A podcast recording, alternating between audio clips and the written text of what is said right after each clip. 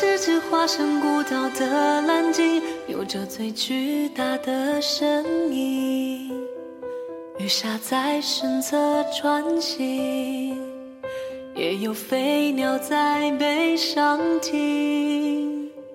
我路过太多太美的奇景，如同一点般的仙境。而大海太平太静，多少故事无人倾听。听众朋友，大家好，这里是凡青的心声。晚安，陌生人，好梦，每个你。我在尽心尽力的多情，直到那一天。好久都没有在晚安暖文的节目当中和大家分享温暖的文字了，原因呢是小波最近在前面的节目当中有提到过在准备考研。所以呢，时间就比较的紧张，然后又为了让大家及时的知道凡凡的资讯，所以就把晚安暖文耽搁了又耽搁了，直到今天才和大家分享文章。这篇文章呢，小波在网上也找了很久，感觉各种各样的类型都有一些些的不满意，最终敲定了这篇。在之前分享过他的文字，作者是张小涵，他在自己的微博当中算是。不是正式发表的，而是一种心情分享的文章。所以呢，这篇文章也没有正式的名字，但是文字的内容还是比较有意义，也比较有深度，耐人寻味的。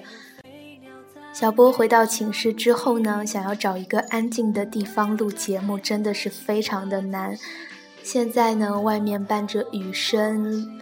同学们的吵闹声，还有室友打牌的喧哗声，在这种环境下分享晚安暖文，也不知道能不能把文字的内容好好的读给大家。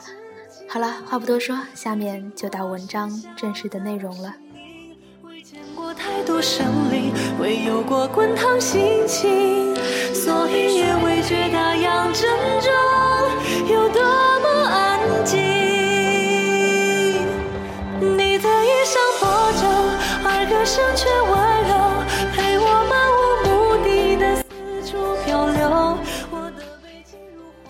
写在前面的话，文章里都是我自己的观点，和师妹的事无关。她生前患有抑郁症，老板关爱有加，但还是不能阻止这件事发生，是我们共同的遗憾。今天出去办事，才听说我一个大学时的同门师妹烧炭自杀了。在哥哥的忌日愚人节，他的同学说起，因为他生前信奉天主教，弥撒时牧师说自杀的行为不被原谅，这是最错的行为，不会受到祝福的。听完之后，我特别伤心。本来挺敏感的，我明天也要出差，还没收拾行李，但还是想要说几句心里很想说的话。我记忆里只见过师妹一次。在朋友的公司见，为什么见过一次，印象就这么深刻呢？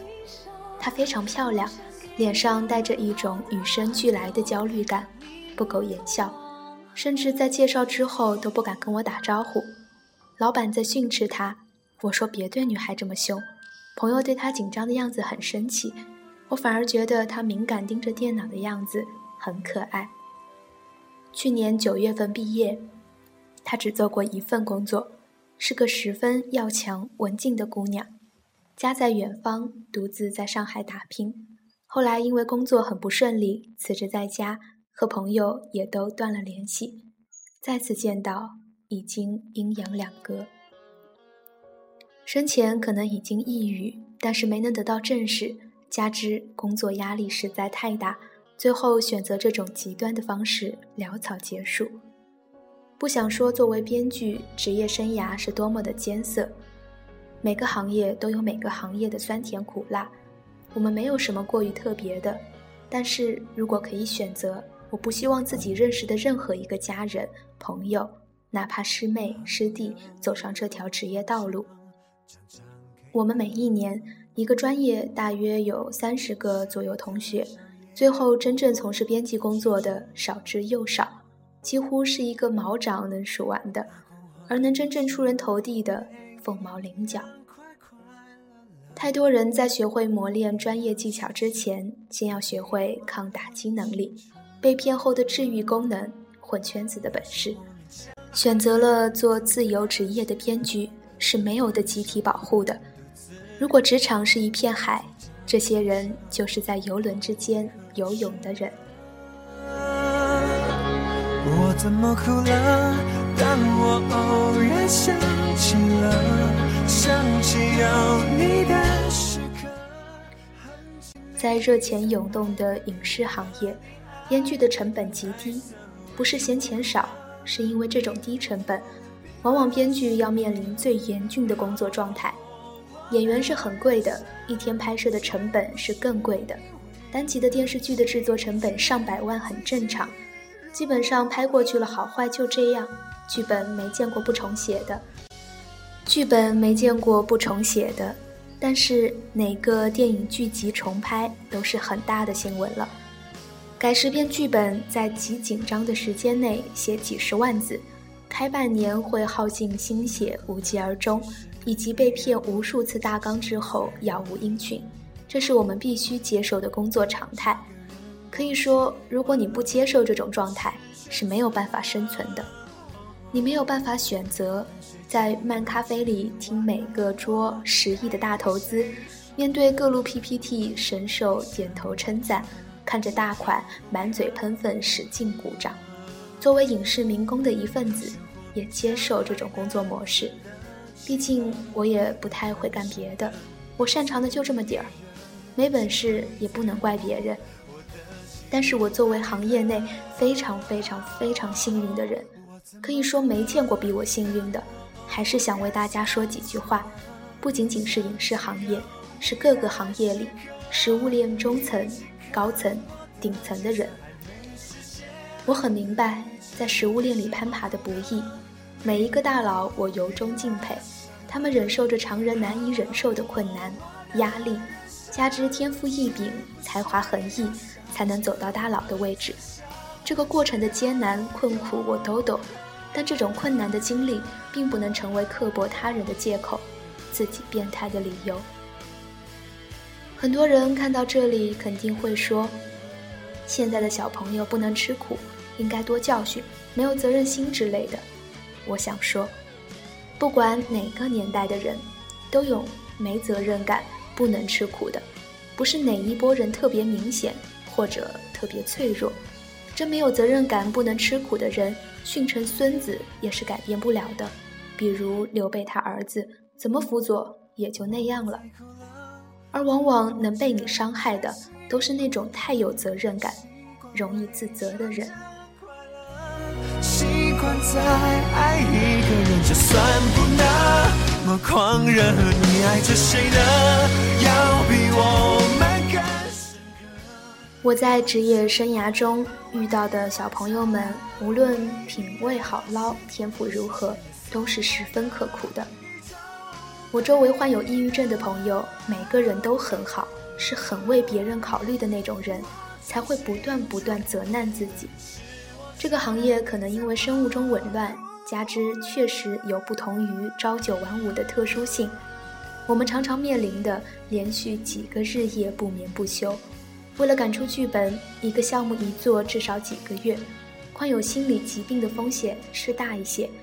我相信每一个写作者消耗的不仅仅是体力、智力、时间，其实很多消耗的都是人生。我也相信每一种工作，全力以赴去做，消耗的都是人生。前几天刚结束一个剧本，我和另外两个编剧在我家里写完时三点多，几乎喜极而泣，立刻举杯。虽然我已经无数次写完剧本，但是每一次都会几乎喜极而泣。我们开酒喝到天亮，中间不停吐槽老板什么的。即便在这么严苛的条件下，当他们说起老板，还是欣赏。而最伤害他们的地方，不是改十遍剧本，不是拖欠稿酬，最后甚至告吹，往往都是老板把剧本扔到桌上，说你写的就是垃圾，你不配在这一行生存。这是位于高处的人很容易说的气话。小时候家长老师说，长大上司老板说，直到今天，我们都很不能接受这种苛责。就算心里这么想的，我也永远不可能说出来。如果找到不合适的员工，可以终止合作，好聚好散。但是否认一个人赖以生存的本领，或者进行人格的侮辱，并且把这种讽刺变成常态，是很可怕的。不是只有一刀砍在别人身上的伤害是伤害，这种不自觉的伤害更痛苦，而且出招的人不用付任何代价。他们还是会继续这样做。我非常讨厌成功学的书籍，还有什么狼爸狼妈的教育方式。每个人属性不一样，找到自我的方式不同，不能千篇一律的规定成功。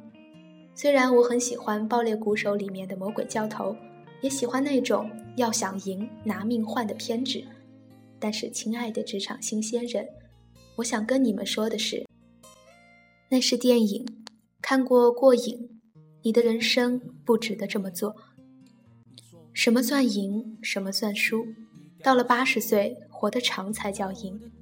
没有快乐，赢得世界又如何？你曾经多爱我，你还记得否？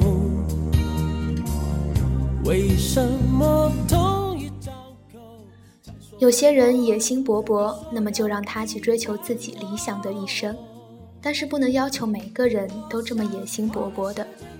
有些人就做一点小事，自得其乐，不也是很好吗？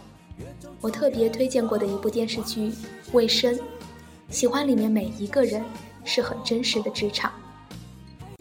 里面的拼命三郎吴科长说过这样一段话。类似于我这么拼命，是因为我对行业真的很热爱，我从这种拼搏中找到快感。但是我不能要求每个人都像是这样，因为并不是每个人都因为鸡血而快乐。没有人有资格说出伤人的话，同时用为你好来开脱的。职场是，恋人是，甚至父母也是。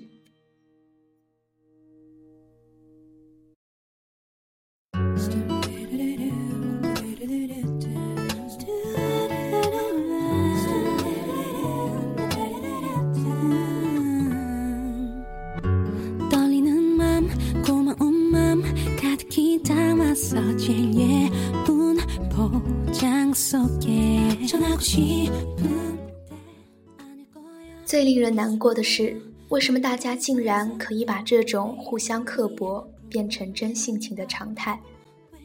难道人和人之间的善良和关心都被我们飞速发展的齿轮碾碎了吗？为什么训人的时候一口一个为你好，发钱的时候不为别人好，骗人的时候不为别人好，压榨新人的时候不为别人好，升迁的时候不为别人好呢？压根都是为了自己好，就别说为你好这种话了。而且有的时候甚至都不是为了自己好。就是为了弥合一下你曾经的小伤口去欺负人，可是你都已经是受害者了，难道作为一个终于熬到拆开宝箱得到夜视镜的玩家，开枪扫射在黑暗中连武器都没拿到的人，这种成功才是大而无当？做任何一个项目，我都秉承着，无论我们做成不做成，宝贵的是经验。这次做不成，早晚也会成。这行做不成，换一行也能成；行行都不成，快活过一生。这样做并没有对不起任何人，而且我很注意保护新鲜人的权益，哪怕垫付也竭尽所能不拖欠工资稿酬。并不是说我多伟大，是我太明白这种心酸。辛辛苦苦工作完了，既不能在短时间内看到成绩，得到成就感。也不能拿到一点点微薄的薪资，一下甚至连你的合作方都人间蒸发。你早上起床没钱，没人需要你，因为繁忙的工作变得也没有生活，你连下个床的理由都没有。我有过这种经历，想想就很难受。我想，我们每个人都会有或者有过这种经历，但是我们熬过来了，不是为了让别人也感受到这种痛苦的，也是公平的。我希望可以因为我们的坚韧，当我们可以控制到别人的时候，改变一点现状，减轻一些这种痛苦。人对世界的看法多来源于自己的经历。我之前也说了。有些人可能因为不好的经历，所以变得爱折磨别人。但是我是幸运的，我的家庭氛围愉快，高中就算偏科也遇到非常棒支持我的语文老师。我还没毕业就遇到赏识帮衬我的编辑，工作后我的合作方都是内心善良的好人。但不是每一个人都是这么幸运的。在他们讨论老板中说的印象最深的一句话时，我想到我的老板。跟我说的印象最深的一句话，是在我真的工作差强人意，内心非常煎熬自责，感觉辜负了全宇宙的时候，他在电话里跟我说的：“没关系的，你要明白，人生很多事不一定要做完的。”嗯，现在想起来还是很想哭。那一刻，我真的有种不知道用什么才能回报这一刻宽容的感觉。如果有一种工作值得我搏上一切、鞠躬尽瘁，我愿意选择坚持这一行，就是因为这一句话的鼓励。所以，并不是苛责的方式能让人成长，善良的方式才能培养出善良。我想和你们说的是：什么是尽人事、听天命？人生的路并不只有一条，走弯路没什么，没找到宝藏没什么。哪怕走走回头路都是没什么的，人生起起落落，宝藏是可以抢走的，但是你看过的风景是抢不走的。我还因为臭脾气错过很多机会呢，现在想想没有任何悔恨，毕竟我也看到了很多若是因为计较得失肯定会错过的风景，爱了很多如果太偏执就爱不到的人，得到了很多好的故事。如果哪天你们也度过了相对难熬的时候，也把这种经历当做善待他人的理由。希望师妹一路走好，哪怕如此，你也并没有做错，你一定去了想去的地方，一定的。晚安。分享完了这篇文章之后呢，小波想和大家说的是，可能学生党会觉得这篇文章当中描述的事情和自己的生活比较遥远。但是，就像作者所说到的那样，人生在世，快乐是最重要的。不要给自己的生活那么大的压力，尽心尽力的做好每一天应该做的事情，那未来自然会向你招手。疲惫的心也需要适当的放松和休息。节目的最后，将最近热播的电影《速度与激情七》片尾曲《See You Again》送给每一个在路上追梦的你。大家晚安。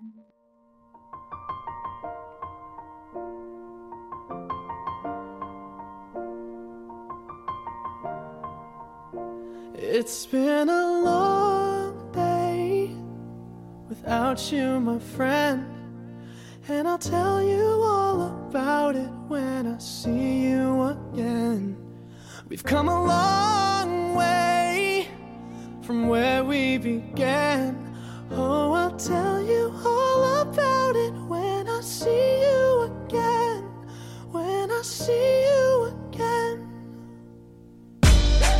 Damn, who knew? All the planes we flew, good things we've been through that I'll be standing right here talking to you about another path. I know we love to hit the road and laugh, but something told me that it wouldn't last. Had to switch up, look at things different, see the bigger picture.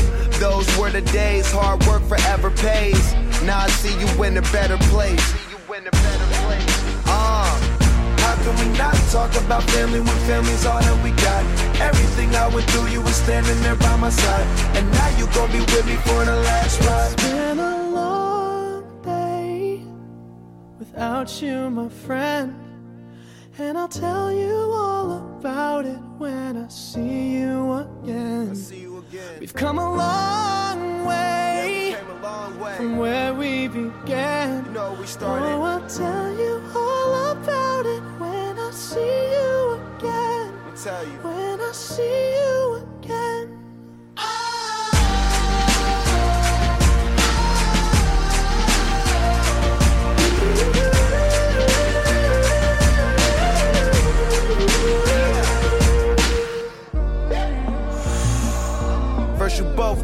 Your way and the vibe is feeling strong and what's small turn to a friendship, a friendship turn to a bond and that bond will never be broken, the love will never get lost. And when brotherhood come first, then the line will never be crossed. Established it on our own when that line had to be drawn, and that line is what we reach. So remember me when I'm gone. How can we not talk about family when family's all that we got? Everything I went through, you were standing there by my side. And now you gon' be with me for the last ride. Let the light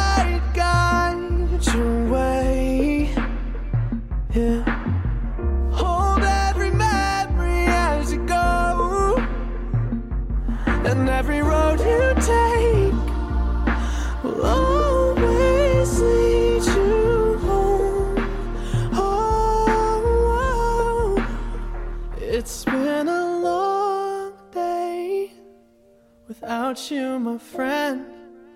And I'll tell you all about it when I see you again. We've come a long way from where we began. Oh, I'll tell you